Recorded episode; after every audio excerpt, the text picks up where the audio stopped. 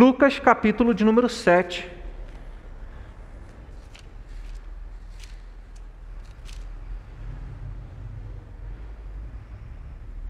Do verso 36 ao verso 50. Lucas, capítulo 7, do verso 36 ao 50.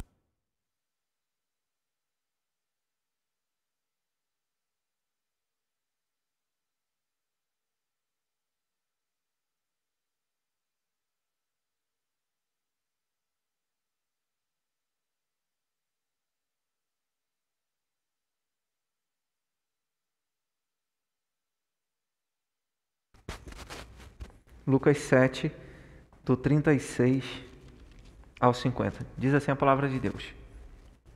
Convidou um dos fariseus para que fosse jantar com ele. Jesus, entrando na casa do fariseu, tomou lugar à mesa. E eis que uma mulher da cidade, pecadora, sabendo que ele estava à mesa na casa do fariseu, levou um vaso de alabastro com unguento. Um e estando por, de, por detrás, aos seus pés, chorando, regava-os com suas lágrimas e os enxugava com os próprios cabelos, e beijava-lhe os pés e os ungia com unguento.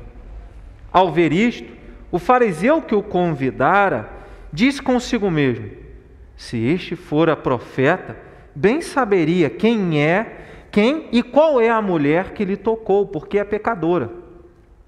Dirigiu-se Jesus ao fariseu e lhe disse: Simão, uma coisa tenho a dizer-te. Ele respondeu: Dize a mestre. Certo credor tinha dois devedores. Um lhe devia quinhentos denários e o outro cinquenta. Não tendo nenhum dos dois com que pagar, perdoou-lhes a ambos. Qual deles, portanto, o amará mais? Respondeu-lhe Simão: Suponho que aquele a quem mais perdoou. Replicou-lhe: Julgaste bem. E voltando-se para a mulher, disse Simão, disse a Simão: Vês esta mulher? Entrei em tua casa e não me deste água para os pés. Esta, porém, regou os meus pés com lágrimas e os enxugou com os seus cabelos. Não me deste ósculo. Ela, entretanto, Desde que entrei, não cessa de me beijar os pés.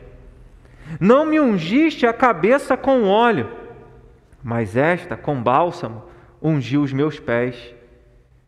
Por isso te digo: perdoados lhes são os seus muitos pecados, porque ela muito amou. Mas aquele a quem pouco se perdoa, pouco ama. Então disse a mulher: Perdoados são os teus pecados. Os que estavam com ele à mesa começaram a dizer entre si: Quem é este que até perdoa pecados? Mas Jesus disse à mulher: A tua fé te salvou, vai-te em paz. Amém? Há poucos dias faleceu um ator, um humorista o que eu vou falar é, é tentar ver um equilíbrio, usar algumas expressões. Eu não vou, eu, eu não vou falar sobre salvação. Salvação pertence a Deus. Até eu e o Rocha a gente estava conversando sobre essa situação esses dias. Então não vou falar sobre salvação. É, e vou olhar não para a atitude, para o comportamento desse artista que faleceu em virtude da Covid. Eu vou olhar para o comportamento de alguns evangélicos.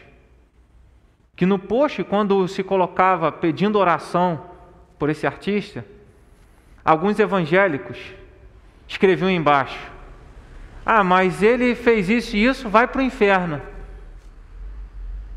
Ah, agora está pedindo oração.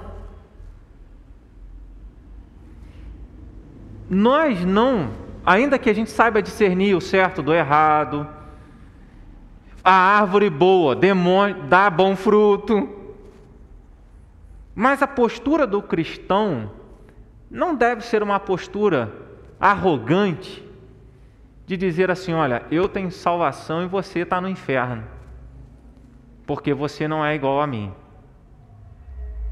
Quando a gente lê esse texto, Simão, o fariseu, ele se achava. O texto não diz o motivo porque ele convidou Jesus para ir à casa dele.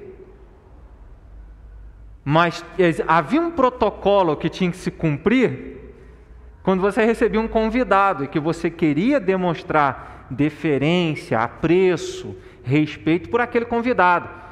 Oferecer água para lavar as mãos, lavar os pés, receber com um beijo. E o Simão, o fariseu, não fez nada disso. Quando a gente olha o, o contexto, do verso 24 até o verso 35, que é o contexto anterior, Jesus faz uma crítica aos religiosos, porque assim, ah, os religiosos, a maioria não creram em João Batista, eles ficavam em cima do muro. Tanto que quando alguns fariseus foram até João Batista para serem batizados, apenas para ficar bem com a multidão, porque a multidão aceitava, o povão aceitava João Batista e ia até João Batista para ser batizado como símbolo do arrependimento de pecados. E Jesus ele está ensinando, olha, aquele que veio anunciando a, a voz que clama no deserto, queria preparar o caminho do Salvador, foi João Batista. E quando João Batista veio, a multidão creu, se arrependeu, foi batizada, mas os fariseus e os escribas da lei, eles falavam: olha, é, é, é pecador, né? É, é, alguém, embora João, João Batista é, não bebia, né, se vestia, comia gafanhotos, né, e, e, se vestia lá com, com roupa de pele de animais, os religiosos não aceitaram. Falava que ele era pecador, falava que ele era do inimigo. Né? Aí Jesus veio bebendo, comendo, Jesus mesmo fala isso, né? E ele, ninguém aceitou. O contexto anterior mostra exatamente o que está acontecendo agora nesse trecho. Porque o contexto anterior, Jesus fala que pecadores, prostitutas, é, receberam João Batista e creram e se arrependeram, foram batizados e receberam Jesus. Mas os religiosos que conheciam a palavra não receberam Jesus. O que o texto está mostrando agora em seguida, Lucas está registrando um episódio em que um fariseu, um conhecedor da palavra de Deus, rejeita o Messias prometido e uma mulher que é tida como pecadora, indigna de salvação, destinada ao inferno, curvada aos pés de Jesus, crendo nele e saindo para casa com a salvação, com a palavra de Jesus guardada na mente dela, no ouvido dela, dizendo: Vai, a tua fé te salvou. Esse é o nosso contexto. Então, nós precisamos ter cuidado para dar uma de santo. Eu, particularmente, tenho é, uma certa dificuldade, embora não tenha que ter dificuldade com ninguém, mas a gente fica um pouco com o pé atrás quando alguém começa a, a assumir uma postura de santão, de infalível, de dizer, não, eu estou certo e está todo mundo errado. Ó, fulano é pecador, fulano está no mundão, está fazendo um monte de coisa errada. Pode até estar, tá, mas quando a gente aponta, aponta muito o dedo, quando as pessoas apontam muito o dedo, é porque está tentando esconder alguma coisa, algum problema que tem. É, e, e o fariseu Simão, agora vamos voltar, deixar esses exemplos que a gente tem por aí e voltar para Simão. Simão foi assim. Simão, ele se via igual a Jesus.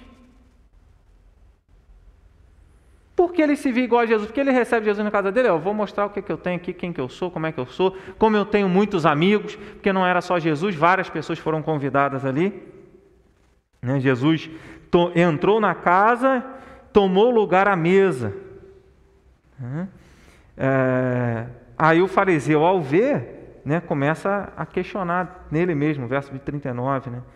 É, se este fora profeta, bem saberia quem é. Né? Jesus conta a parábola. Mas eles não estavam sozinhos. Né? Diz o verso 49: Os que estavam com ele à mesa começaram a dizer entre si: Aqui, quem é esse que pensa que pode perdoar pecado? Só Deus pode perdoar pecado? Quem esse homem acha que é? Blasfemando assim. Né? Então, um povo que deveria receber Jesus não recebeu que tinha tudo para ser assim: olha, nós somos de Deus, mas demonstrou a pecaminosidade no coração humano. Né? Então, hoje, nessa parábola dos dois devedores, que o próprio tema né, do nosso estudo mostra, Simão achava que ele era bom e que não devia ninguém, que não devia a Deus. Ele achava que não era pecador. Ao passo que a mulher pecadora achava que ela era a mais pecadora do mundo inteiro. Talvez mais do que os pecados dela pudessem acusá-la. Como Paulo, um homem santo de Deus, disse: Deus enviou seu filho ao mundo para salvar os pecadores, dos quais eu sou o principal. E a gente olha, a gente estuda e vê a vida do apóstolo Paulo e diz: olha, que homem de Deus. Mas ele diz: sou o principal dos pecadores.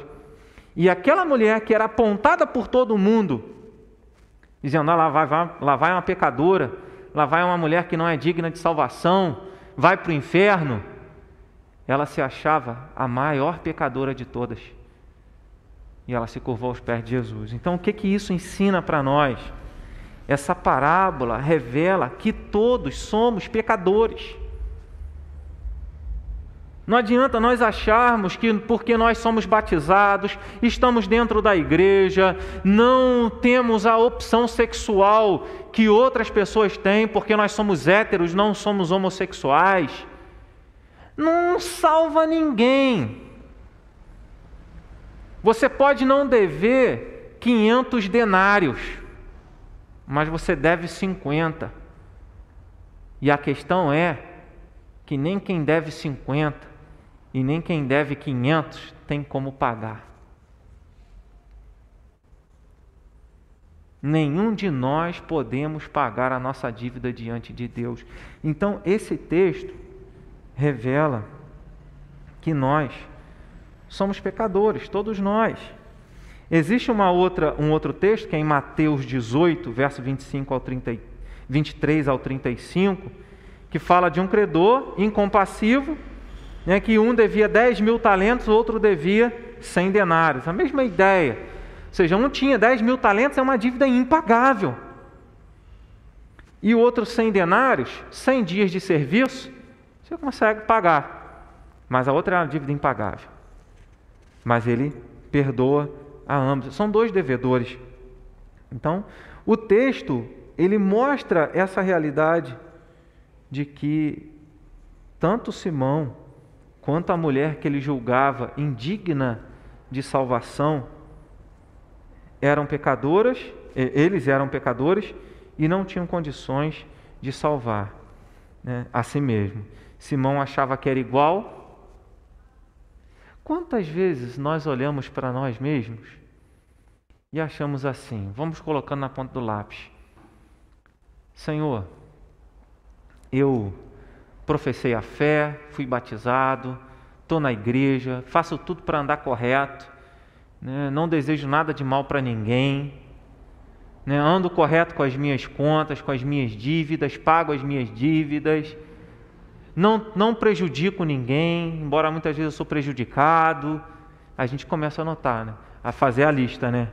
Ó, vou à igreja, ou entrego o dízimo, ó, Senhor, não estou indo à igreja por causa da pandemia mas o Senhor sabe do meu coração, né? O Senhor sabe como é que está o meu coração, o Senhor sabe lá que eu estou entregando dízimo, sabe que eu estou ajudando as pessoas, sabe que eu estou pregando o Evangelho.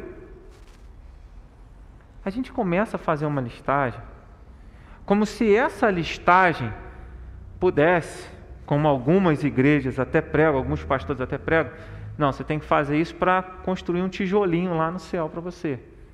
E isso vai te ajudar porque Deus vai ver o seu esforço, né? E, e Ele vai ver o seu esforço e Ele vai te abençoar. Porque até está escrito na Bíblia, né? Faça por onde que eu te ajudarei. Está escrito ou não está isso na Bíblia? Me responda. Não está, gente.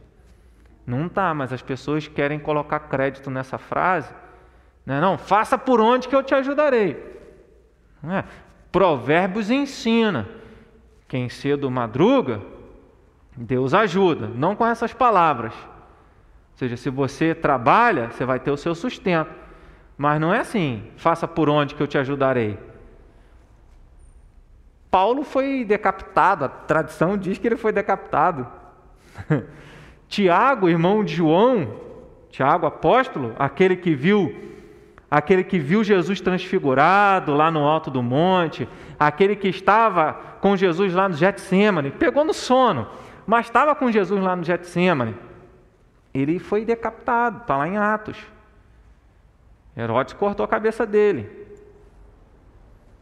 Até a mãe dele, a mãe deles, né, de Tiago e João, pediram: permita que no teu reino, um, cada um dos meus filhos se assente à direita e à esquerda, né?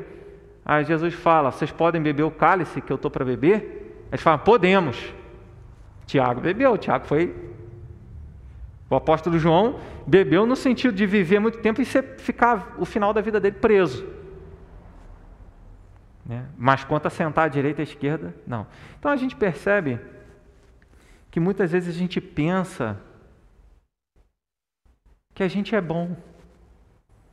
A gente pensa que o que a gente faz traz um crédito. Jesus, certa vez, ele fala: quando um escravo coloca a mesa, arruma a mesa para o seu senhor comer, ele arruma, se coloca de lado e fica esperando. E Jesus fala: o dono do escravo vai ter que agradecer o escravo porque ele arrumou a mesa? O escravo fez o que tinha que fazer. Aí Jesus fala: depois que vocês fizerem tudo, se considerem servos inúteis, porque vocês fizeram somente o que tinha que ser feito. Qual é a postura que nós vemos nos nossos dias em relação a muitos evangélicos? Olha, eu sou filho de Deus, eu tenho o meu direito. Eu sou digno disso, eu sou filho do rei. Eu não sou dono do mundo, mas eu sou filho do dono. Não é assim? Então a gente vê uma postura completamente diferente daquela que a Bíblia nos chama a ter. Porque você, eu, pode ser pastor, bispo, apóstolo, papa, todo mundo presidente disso, pode ser o homem que for, a mulher que for, mais consagrado que tiver, precisa do perdão de Deus. Não tem ninguém melhor que ninguém. O que que esse entendimento gera na nossa vida, gente? Vamos tentar transformar aí num estudo, porque senão fica só eu falando, né? Então, o que, que acontece? O que, que entender que todos nós somos pecadores? Eu sou tão pecador quanto o outro que está lá mergulhado no pecado, escravo do pecado. O que a consciência de que todos nós somos pecadores gera na nossa vida? Quando a gente se conscientiza disso, o que, que isso traz? Vamos lá, eu anotei um negócio aqui. Vamos ver se eles vão chegar perto. Fala aí, Rocha.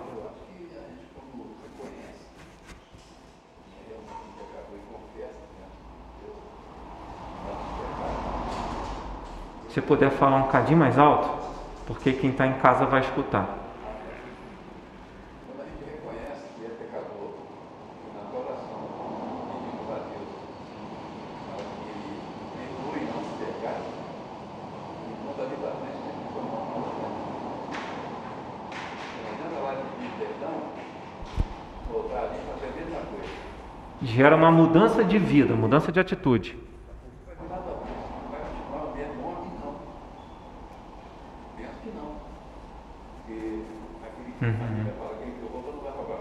Isso.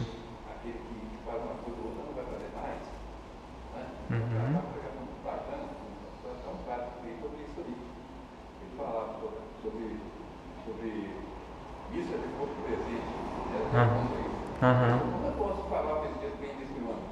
Se ele foi um cachaceiro que perdeu a vida na, na bebida alcoólica, nos vícios das drogas, do álcool e assim por diante. Uhum. Deus pode fazer o seguinte, se ele se reconciliou com Deus, em vida, Deus vai preparar um lugar para ele. Uhum. Senão, ele vai viver. Uhum.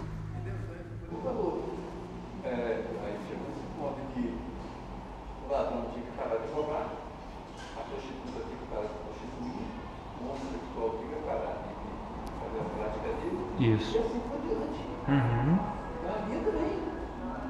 Todos nós. Uma nova vida, é nova criatura, né? É, dentro desse aspecto que. Mais alguém? Que a Rocha já, já falou num termo geral, ou seja, saber que nós somos pecadores faz a gente buscar, resumindo o que o Rocha falou, faz a gente buscar a Deus, pedir perdão, reconhecer e demonstrar o arrependimento, fruto digno de arrependimento, uma nova atitude. Dentro dessa atitude, existem algumas posturas que o entendimento de que somos pecadores traz. O que a gente vê no texto? A gente vê um Simão, um fariseu, seguro de si e até certo ponto arrogante.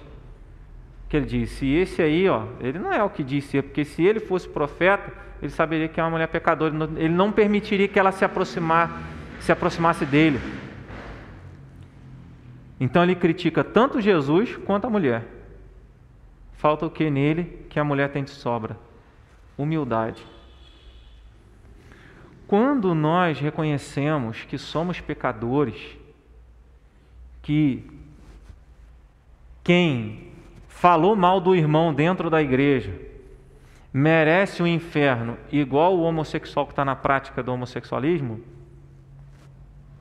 é isso que o texto está ensinando. Todos nós somos pecadores. E, e, e, quando a gente reconhece o erro, a gente se humilha. Porque quando você sabe que você está errado, você abaixa a cabeça. Agora, no mundo que a gente vive, a gente quer andar de cabeça levantada para todo mundo. Não, eu estou certo, eu estou certo, eu estou certo, eu estou certo. E a gente fala isso para Deus. Não, Deus está errado. Não, a Bíblia não, não é isso que ela está falando. Isso aí não serve para mim, não. Que bom se tal irmão tivesse aqui para ouvir esse estudo hoje. E talvez você que está em casa pensando isso aí. A gente pensa. Ah, tal pessoa tinha que estar tá no culto de domingo, né? tinha que estar tá hoje para ouvir esse sermão. Vou até encaminhar esse sermão para ela, vou encaminhar esse estudo para ela. Porque é sempre para o outro. A gente nunca veste a carapuça para a gente. Então, o, o, entendimento de que nós somos pecadores deve nos levar a uma postura de humilhação diante de Deus, de que nós não merecemos, de que nós somos pecadores e, e, e jamais temos entendimento assim: ah, não, é como se. Existem pessoas que parece que não tem nada de errado com elas. Nunca falham, nunca, nunca não faz nada de errado. Bom, então ela podia, não precisava nem de Jesus para salvar. Porque a Bíblia é um grande problema, Luiz. Que a Bíblia fala que só entra no céu quem foi lavado pelo sangue de Jesus. E para ser lavado pelo sangue de Jesus, tem que ser pecador. Por isso, aí pegando até o gancho que o Luiz falou, né? É, o apóstolo Paulo, numa das cartas dele, ele diz assim: olha, é, nem adúlteros, nem sodomitas, que seriam os homossexuais, é, nem maldizentes. Pode colocar a lista aí dos dez mandamentos. É, desobedientes aos pais. Nenhum desses irão herdar o reino de Deus. Mas olha que lindeza agora, a palavra de Deus é maravilhosa. Paulo diz assim: Tais fostes alguns de vós ele está reconhecendo: olha, vocês foram esses adultos que falavam mal dos outros, que era homossexual, que fazia isso, que fazia aquilo. Tais fostes alguns de vós. Ele diz: olha, esses não vão entrar no reino de Deus. Mas ele diz: tais fostes alguns de vós, porque mais vocês vos lavastes, vocês foram regenerados, vocês foram perdoados pelo precioso sangue de Jesus. Então, tem salvação, não é dizer assim, ó, está no inferno. Pode ser no último segundo, né? Se se arrependeu, o ladrão que foi crucificado ao lado de Jesus na cruz, falou naquele último minuto: Senhor, lembra-te de mim quando entrar no teu reino. E Jesus fala para ele: Você vai estar comigo no paraíso hoje mesmo.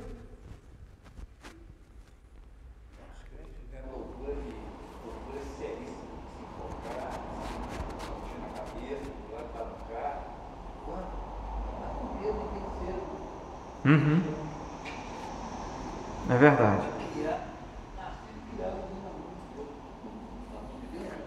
Sobre esse ponto, lembra de voltar nesse aspecto no próximo ponto, porque você trocou num, num, trocou num assunto que, que gera muita discussão, muita gente tem dúvida, e eu quero voltar nesse assunto no próximo tópico. Deixa eu só encerrar esse tópico e você já vai saber é, o, a ideia geral desse assunto que você trouxe, Luiz.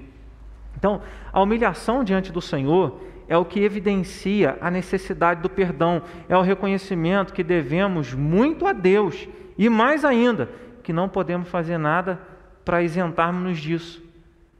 Porque você pode é, jejuar, você pode ler a Bíblia duas vezes no ano, você pode entregar seu dízimo, você pode dar oferta, você pode dar sua casa, você pode dar seu carro, igual a gente vê em algumas igrejas. Não, você traz aqui a chave do seu carro, você traz aqui o seu aluguel, você traz aqui isso que Deus vai te multiplicar, que Deus vai te abençoar. Pode fazer isso tudo. Você não merece nada.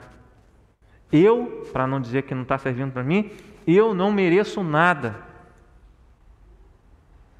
Pecador não merece nada. Não tem nada que a gente possa fazer para isentar a gente da ira de Deus, do juízo divino. Quem pode? Quem pode? Quem pode, gente? Só Jesus pode agir para isentar a gente, livrar a gente da ira de Deus. Então, talvez Simão tenha se enganado e achado que por ser religioso e conhecer a lei de Deus, conhecer a lei de Deus, estava em paz com o credor, que é Deus. A gente deve a Deus. Muitos têm incorrido nesse erro, por terem seus nomes arrolados como membros de igreja, participarem dos trabalhos, considerarem sem dívida em relação a Deus. Mesmo salvos, nós somos pecadores. Mesmo salvos, precisamos do perdão de Deus. O reconhecimento de que sem Deus nada somos deve ser uma marca em nossa vida e isso é demonstrado pela nossa reverência e humilhação diante do Senhor. Alguém que olha para si e vê, eu sou pecador, só sou salvo por causa da obra de Jesus, porque eu sou um miserável. Jamais vai pegar uma publicação no Facebook, agora vou falar aberto, e vai condenar o outro. Quem é você que condena o outro? E quer tirar o cisco que está no olho do outro e esquece da trave que está no seu. Não esqueça que quem muito é a quem muito é dado, muito será cobrado. Que haverá mais rigor no dia do juízo para as cidades em que Jesus operou milagre, para as cidades em que ele apareceu, do que aquelas que ele não operou, que não conheceram, não tiveram a visitação. Ele fala: haverá menos rigor no dia do juízo para Tiro e Sodom, para Sodoma, para Sodoma e Gomorra, do que para Tiro e Sidom. Porque se nessas cidades, se lá em Sodoma e Gomorra tivessem sido operados os sinais que Jesus operou na terra, eles teriam se convertido. Então, você que tem conhecimento de Deus, você que tem conhecimento do Evangelho, você que sabe que Jesus morreu por você, você que conhece os mandamentos, sabe que é certo e que é errado, e permanece no pecado, ainda que seja um pecadinho de nada, e condena aquele que não conhece o Evangelho, aquele que não sabe discernir a mão direita da esquerda, aquele que não foi visitado pelo Espírito Santo de Deus, muito mais condenação tem você do que aquele.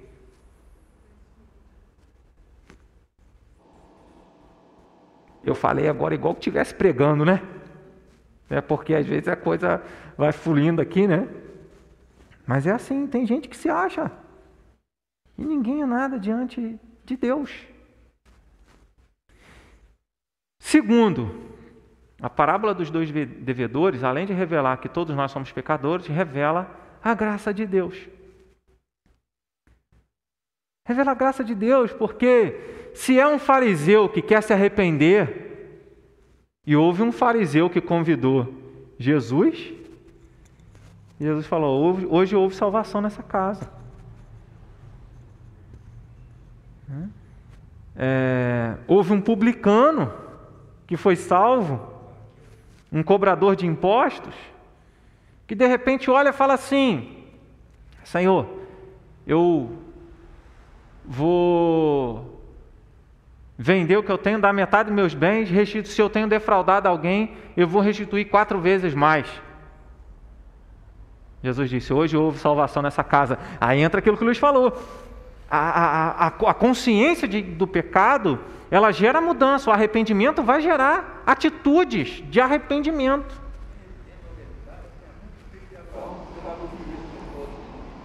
Oi? Ali dentro onde ele estava, tinha muitos que se dizia filho de Abraão. Uhum. E ele falou aqui, há um verdadeiro filho de Abraão. Exato. Porque Abraão Melquisedeque. Porque Abra- Abraão, é, os que são filhos de Abraão são os da fé, né? E não de uma linhagem. né? Não, não é porque você é filho de crente, que foi criado na igreja, que você pode fazer o que você bem entende e viver como se você não fosse filho de Deus.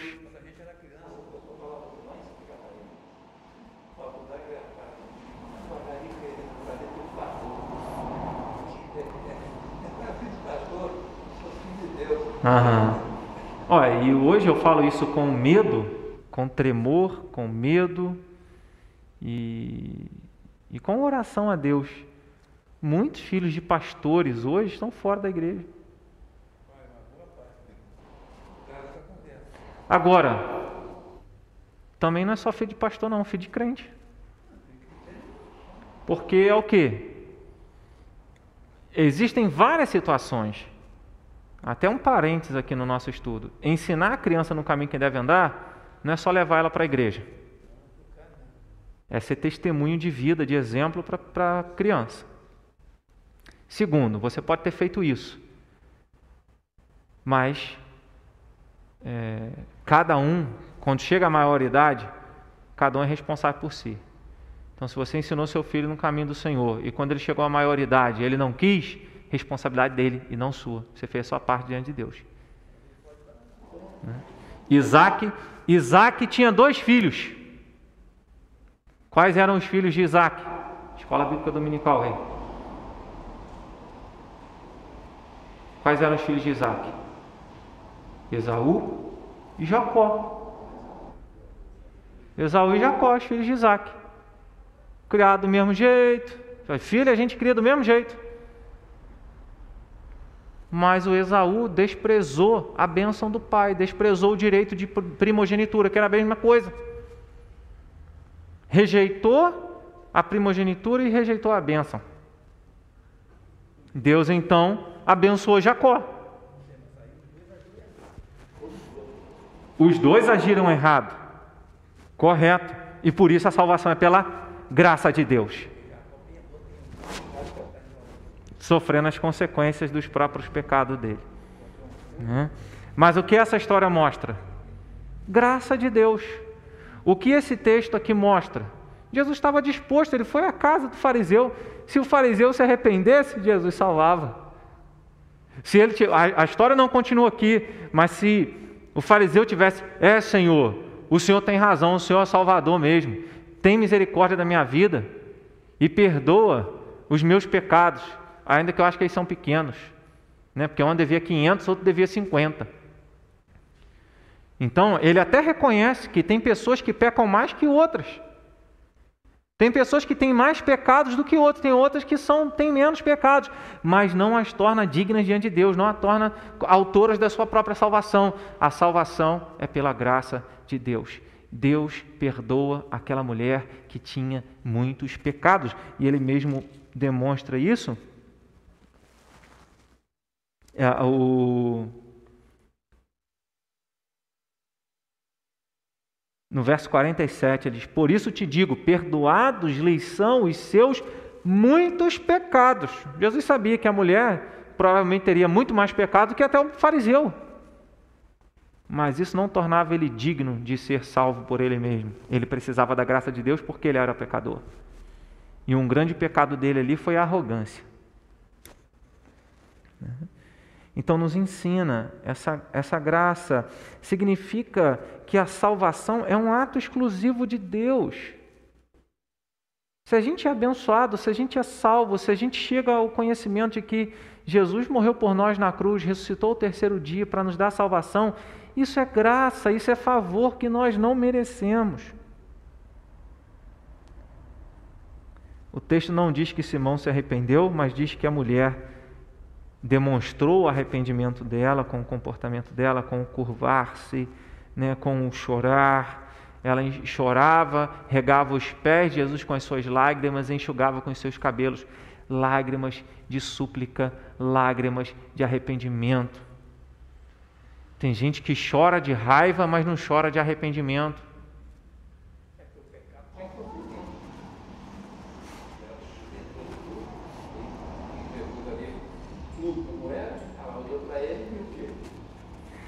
Ela viu o Senhor como salvador da vida dela. A única solução para ela ali era Jesus. Para Simão, não. Jesus era apenas mais um mestre da lei. Muitos mestres da lei havia na época. Pessoas que conheciam a palavra e ensinavam a palavra. Tanto que os discípulos falam: Senhor, os fariseus lá, os mestres, os doutores da lei, têm os seus discípulos. E eles ensinam os seus discípulos a orar. Ensina a gente a orar também. Jesus era o mestre da lei. E ele viu Jesus apenas como mais uma pessoa em que ele podia colar, talvez ter um status, uma projeção. Tem gente que acha isso. Tem gente que acha que ir para a igreja, não, eu vou para a igreja porque aí eu vou andar de terno, né? vou ser obreiro da igreja, vou ser um diácono, vou ser um pastor, vou ser um presbítero, vou andar de terno, vou. Não é isso. Não é isso o evangelho que liberta e que salva. E o texto demonstra que o credor o lugar de Deus, né? o credor, ele perdoa a ambos. Então você que acha que tem um pecado grande, que pecou muito, que está muito longe de Deus, que Deus escuta, que Deus longe de você, que imperdoável o seu pecado, você que pensa assim, eu quero dizer que não, que seja qual for a sua dívida com Deus, existe perdão para você. E para você que pecou pouquinho, você também precisa do mesmo perdão. Graça, salvação é por graça. Então, ela demonstrou humilhação diante do Senhor, humildade, se curvou. É, o fato dela chorar demonstra arrependimento. O fato dela estar ali enxugando e aos pés de Jesus por detrás, não pela frente, por detrás de Jesus, é, é curvada, ela no chão, ela reconhece a autoridade de Jesus, reconhece Jesus como Salvador, reconhece Jesus como Senhor. É, é, é interessante que o texto ele vai dizer assim: olha, Simão, eu entrei em sua casa, você não me beijou, não me deu água, não fez nada. E ela, desde que eu cheguei, ela faz isso tudo é, porque ela muito amou. Esse porquê aqui é um porquê de, é, é causal expressa uma causa. E o que, que isso significa? Significa que ao conscientizar, ao tomar a consciência de que Jesus era aquele que poderia perdoar os pecados dela e que ela via a si mesmo como uma grande pecadora, o que que você faz quando alguém faz alguma coisa por você que você não tem como retribuir? Você não fica com uma gratidão, você não tenta demonstrar uma gratidão, até um amor, um carinho, além. Então, ela está, então Jesus está ensinando que, porque ela estava demonstrando toda aquela atitude de amor para com Ele? Porque ela foi conscientizada de que ela era uma grande pecadora e que precisava do perdão de Deus. Aí, olha que maravilha o texto está nos ensinando sobre a graça de Deus. Como saber que uma pessoa ama a Deus de verdade? E ama muito. Não é aquela que diz assim: estou na igreja, eu toco, eu prego, sou pastor, faço um monte de coisa na igreja, olha como eu amo a Deus. Não só assim. Era o que o fariseu queria demonstrar. Mas Jesus fala que o verdadeiro amor demonstrado ali, que esse grande amor que a mulher demonstrou, é porque ela dizia: tem misericórdia de mim, Jesus, que sou pecadora. É quando a gente olha para nós mesmos e diz como eu preciso do perdão de Deus, como eu preciso da salvação de Deus. Senhor, tem misericórdia da minha vida, Senhor, perdoa os meus pecados, perdoa as minhas falhas. Eu estou tentando seguir o Senhor, mas o Senhor sabe que a carne é fraca, o Senhor sabe das minhas falhas, o Senhor sabe. Pedro fala, Senhor, depois da terceira vez que Jesus pergunta: Você me ama, Pedro? Senhor, o Senhor sabe todas as coisas. Pedro ficou triste, porque ele perguntou a terceira vez. O Senhor sabe todas as coisas. O Senhor sabe que eu te amo, mas o meu amor, aí, eu acabei de vacilar, acabei de falhar. Você sabe que eu, que eu sou inconstante, que tem hora que eu estou bem, tem hora que eu não estou. O Senhor conhece meu coração, sabe que eu sou sincero nisso, mas que eu não dou conta sozinho. É o que Pedro disse ali naquelas poucas palavras: Senhor, o Senhor sabe todas as coisas.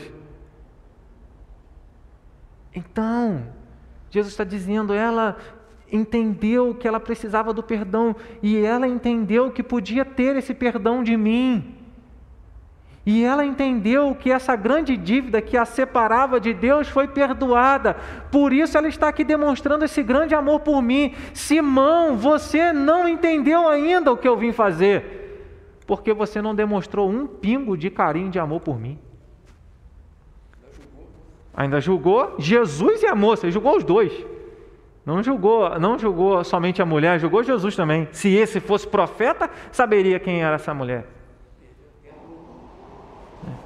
Então, olha a relação que eu estou mostrando aqui do amor a Deus com a humilhação diante de Deus, com o reconhecimento que somos pecadores e que precisamos do perdão de Deus. É? Que nós possamos buscar essa postura. A gente não precisa mostrar nada para ninguém, de super-herói, de que somos perfeitos. Não existe isso. Pelo contrário, que nós possamos demonstrar nosso amor a Deus nas nossas limitações. Senhor, me ajuda. Eu preciso do Senhor, porque sozinho não dou conta. Foi o que ela estava fazendo ali. Né? Então, todas as atitudes da mulher são vistas pelo Senhor como uma demonstração de amor, porque ela entendeu que havia sido alvo do perdão e da graça de Deus. Diferente de todos os religiosos, porque não é só Simão, a mesa estava com várias pessoas ali, e eles, todos eles criticaram: quem é esse que até perdoa pecados, que acha que pode perdoar pecados? Jesus pode perdoar pecados. Oi? É, os discípulos de Simão, os caras né, as pessoas que andavam junto com Simão. É, e aí, diferente deles, né, Jesus foi o único que não enxotou, não disse, ó, chega para lá, porque ela sabia que se ela chegasse lá, se Jesus não estivesse lá, ela seria jogada para fora. Outro aprendizado agora. Tem muita gente colocando para fora, pessoas para fora do reino de Deus, quem Jesus acolhe. Você que tem mania de ir para redes sociais, achar que você é santão e mandar todo mundo para o inferno, é bem provável que Jesus esteja acolhendo essas pessoas que você está mandando para o inferno e rejeitando você.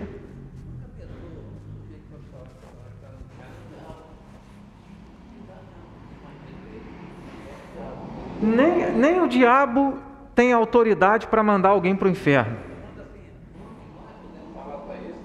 Ah, sim, o, não, aí, não só ele, né? Bem, bem colocado. O diabo e os demônios dele, e esses nós podemos afirmar com certeza, bem falado, bem colocado, Luiz. Esses nós podemos dizer com certeza, ó, Satanás e os demônios, eles vão para o inferno um dia. Eles ainda não estão lá, não. Eles vão ser lançados no inferno no lago de fogo um dia. São uns que a gente pode dizer com certeza, bem colocado. Agora os outros, não.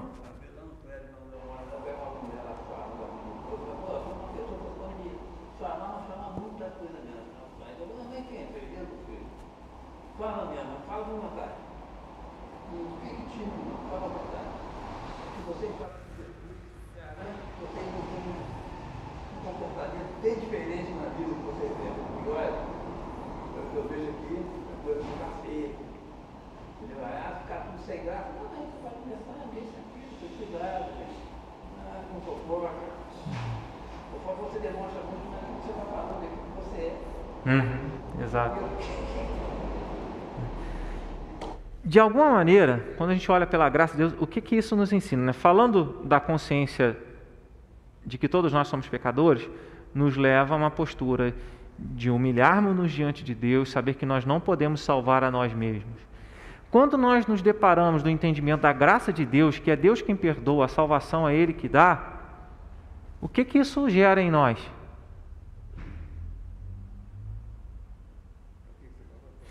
Ó, a, o entendimento de que todos somos pecadores gera humildade diante de Deus, gera o reconhecimento que precisamos do perdão de Deus, né, o curvarmos diante do Senhor, limpa da nossa vida a arrogância. Tudo isso gera uma nova vida, nova postura. Agora, conhecer e entender que nós somos alvos da graça de Deus gera o que na nossa vida? Oi? Não, não ouvi. Atitude, mais o que? Saber que Deus nos salva, nos salva, pela graça, saber que é pela graça, o que, que isso gera dentro de nós? Alegria nos transforma. Valéria?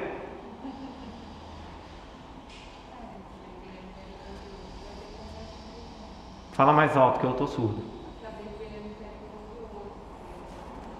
Saber que Ele é misericordioso.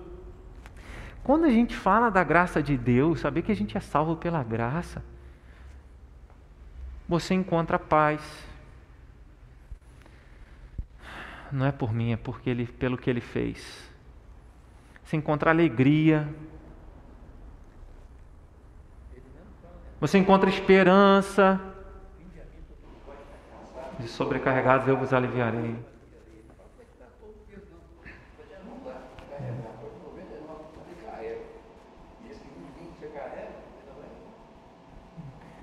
Então, a graça de Deus, ela gera essa, essa paz, essa esperança, essa alegria.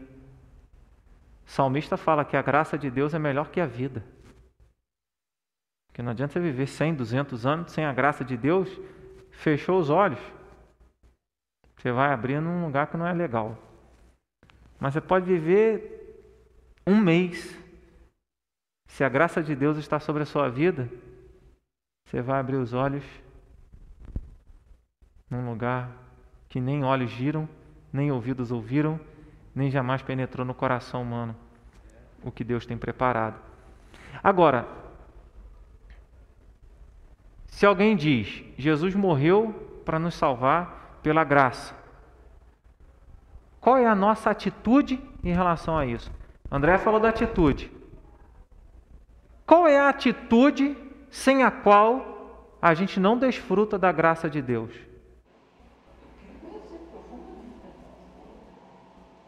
Existe uma ação nossa que sem ela Deus pode ter derramado graça, mas sem ela a gente não desfruta e não nos apropriamos dessa graça. É a fé. Ela creu. O, a última parte do versículo, o verso 50, depois de todo o desenrolar da história, Jesus diz: Mas Jesus disse à mulher: A tua fé te salvou, vai-te em paz. Ou seja, ele fala que ela demonstrou amor, ele fala que ela se arrependeu, ela fala que ela reconheceu os grandes pecados dela. Tudo isso que ela fez foi expressão da fé que ela depositou em Jesus como Senhor e Salvador da vida dela. E faz com que ela experimente essa graça de Deus. então, a, essa, essa parábola dos dois devedores revela a fé que precisamos ter em Deus.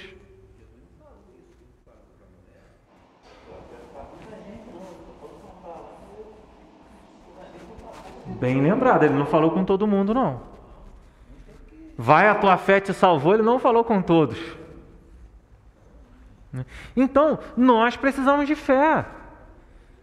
E fé gera esse relacionamento, nos leva a relacionamento, nos leva a uma nova atitude, uma nova vida. Isso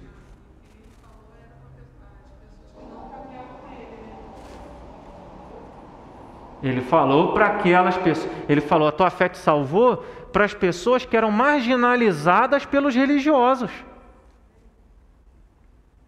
Enquanto os religiosos, Mateus capítulo 22, 23, Jesus fala: Ai de vós, escribas e fariseus, que são como os túmulos, pintada por fora, podridão por dentro. Ai de vós, hipócritas, escribas e fariseus, porque falam, rodam o mundo inteiro para fazer um prosélito, e o torna ele duas vezes mais filho do diabo do que vocês. Vocês não entram no céu e impedem que aqueles que querem entrar entrem. Olha que, que juízo que Jesus colocou sobre a vida daqueles que conheciam a palavra. Então a gente precisa trazer isso de volta, né? Achar aí muitos evangélicos que se acham, né? Que se acham, não, olha, eu sou ligado com Jesus, o que eu falo, Jesus faz.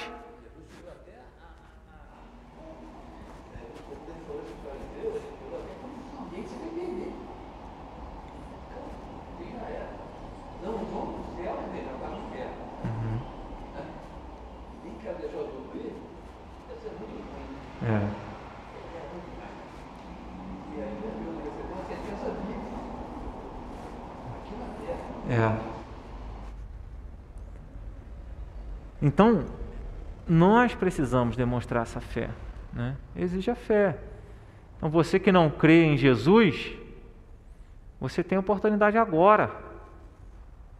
Se você está assistindo pelo YouTube, né, depois, talvez você esteja assistindo essa mensagem depois, através do podcast, do Spot, no Spotify, dirigindo o carro ouvindo essa mensagem, lavando a louça ouvindo essa mensagem ouvindo esse estudo, é a hora que você se conscientiza que você deixa tudo, coloca-se aos pés de Jesus e confessa Jesus como seu Senhor Salvador, pedindo perdão dos seus pecados. E há salvação. Como o texto que eu lembrei aqui. Tais fostes alguns de vós, mas esses que eram adúlteros, é, caluniadores, é, assassinos, é, homossexuais, eles foram lavados eles foram perdoados. Quem quer tem salvação. É, Jesus é a porta. Quem chegar nele entra e encontra pastagem, encontra alimento.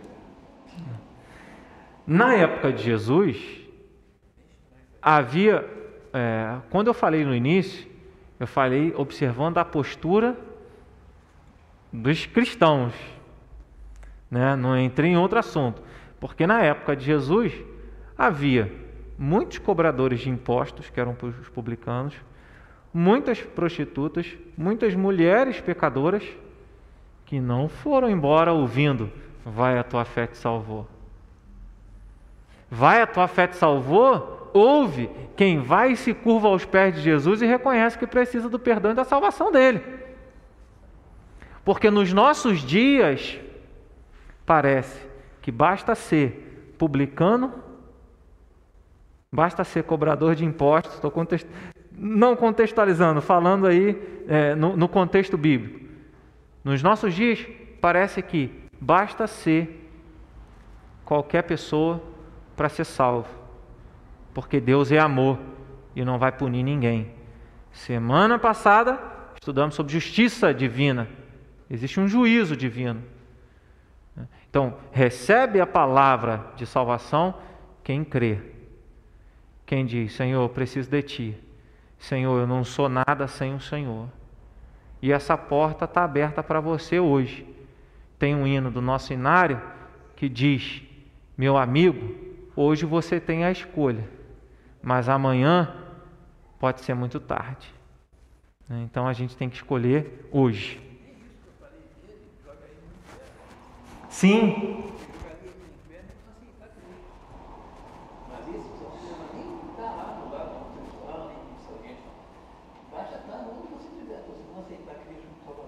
Exato, exato. Pode ser a pessoa mais, perfe mais perfeita do mundo, mas sem Cristo não tem salvação. Não precisa ser, porque às vezes a gente olha, não, é, é pecador, é isso, é aquilo. Pode ser a pessoa mais benquista e, e, e mais idônea aos olhos da sociedade, mais correta. Sem Jesus, o, o, o jovem rico, o jovem rico pergunta: Bom mestre, o que eu vou fazer para herdar a vida eterna?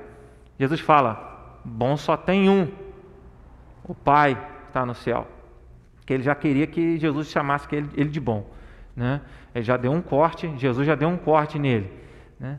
Aí ele fala: O que, que, eu vou fazer? Aí Jesus fala: Obedece os mandamentos. Ele pergunta: Quais? Jesus fala alguns da segunda tábua: Não adulterarás, não matarás, não dirás falso testemunho. Aí ele fala: Senhor, tudo isso eu tenho feito desde a minha juventude, por isso que é o jovem rico, desde a minha mocidade. Aí Jesus fala: falta uma coisinha para você.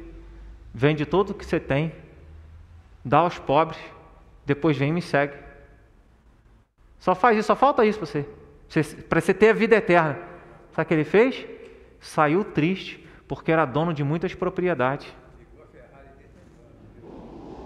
Tinha tudo, uma boa reputação na sociedade, porque guardava os mandamentos, mas quando chegou a hora de amar a Deus acima de todas as coisas, de todo o coração, com todas as forças, de colocar Deus em primeiro lugar na vida dele, ele não foi capaz. Daí, o pastor Hernando Dias Lopes tem um livro, né, um sermão, um livro escrito Quase Salvo, porém fatalmente perdido. Tem muita gente que está quase salva, mas já está com o pé mais no inferno do que no céu. Por causa de conceitos como esse. Falta, você olha para a pessoa, que pessoa boa. Ela ajuda os outros, ela faz isso, ela faz aquilo outro, ajuda a igreja, dá oferta para a igreja, faz isso. Só não foi batizada. Só falta crer em Jesus e assumir uma aliança com Jesus. Meu filho, se falta crer em Jesus, falta assumir uma aliança com Jesus, faltou tudo.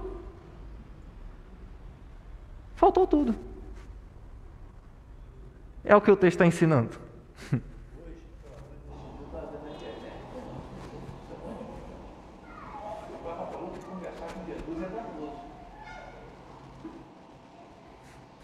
Se for entrar nesse assunto aí, vai.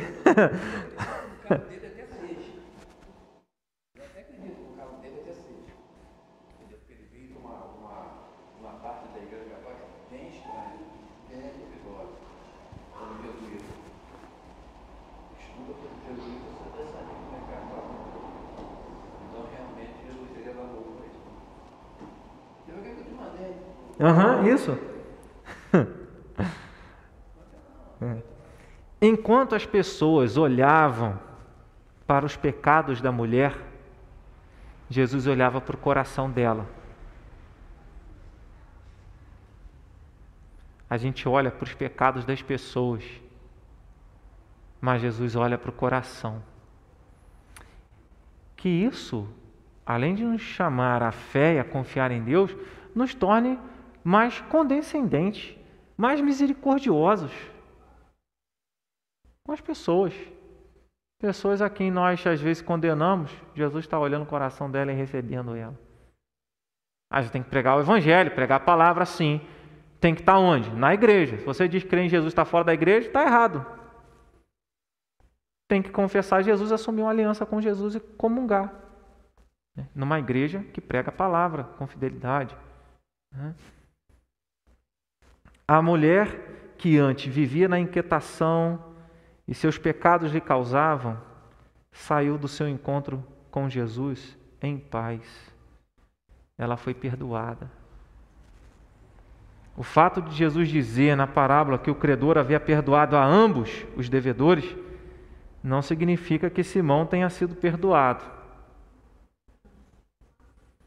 Jesus apenas contou uma história de que Deus é poderoso para perdoar quem peca pouquinho e quem peca muito. Tá? E, e quem, e aí ele fala: qual dos dois o amará mais? Simão mesmo responde: aquele que mais foi perdoado. Então, quem mais se toma, tem a consciência de que foi perdoado por Deus dos seus grandes pecados, mais vai demonstrar amor a Deus. O texto não diz que Simão foi perdoado. Né? De outro lado, Jesus mostra que a evidência do perdão, além de ser demonstrada no amor, é também demonstrada por alguém que não tem vergonha de demonstrar a sua fé no Senhor. Não tem cristão agente duplo.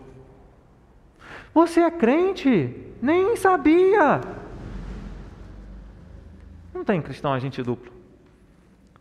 Todos, com sua religiosidade, continuaram descrendo do Senhor, ao passo que só a mulher saiu dali em paz. Você pode ser uma pessoa no meio de um monte de incrédulos.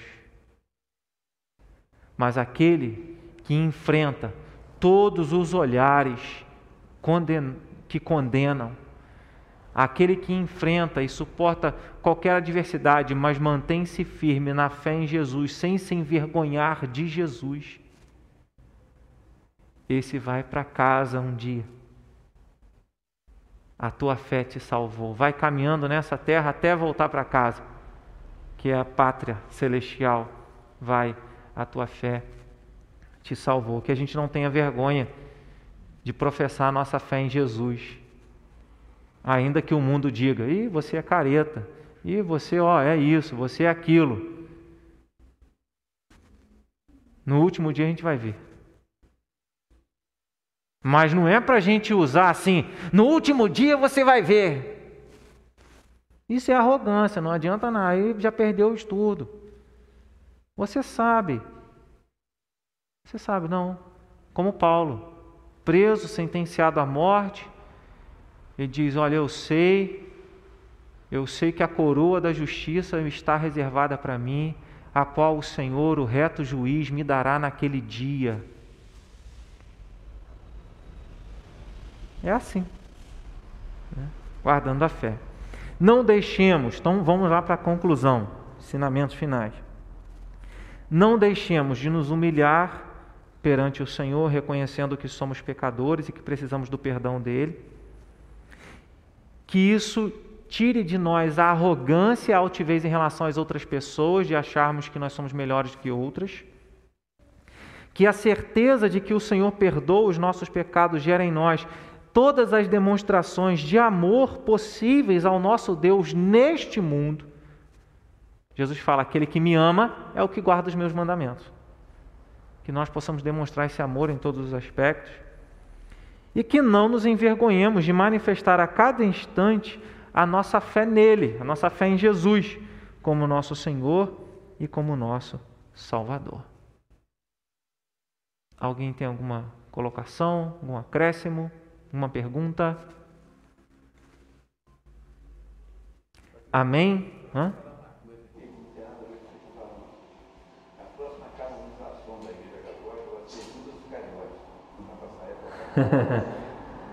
é, é possível, né? É. Até que ponto, né? Mas isso reflete, isso reflete a escolha, né? Ah, escolheram Barrabás ao invés de Jesus. Escolheram Barrabás ao invés de Jesus. Já aí nós sabemos a postura do mundo em relação àquela postura discípulo, do discípulo de Cristo. Não esperemos, irmãos, que o mundo bata nas nossas costas e diz: como os cristãos são maravilhosos. A mulher recebeu todos os olhares condenatórios. É, a mulher recebeu todos os olhares condenatórios. Mas ela manteve a fé em Jesus. Eu preciso do perdão de Jesus. preciso ser salva por Jesus. E ela foi salva que nós guardemos a fé.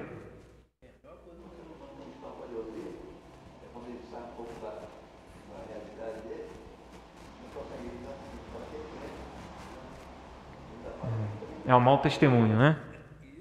Ai daquele que traz o escândalo, diz a palavra de Deus. Né?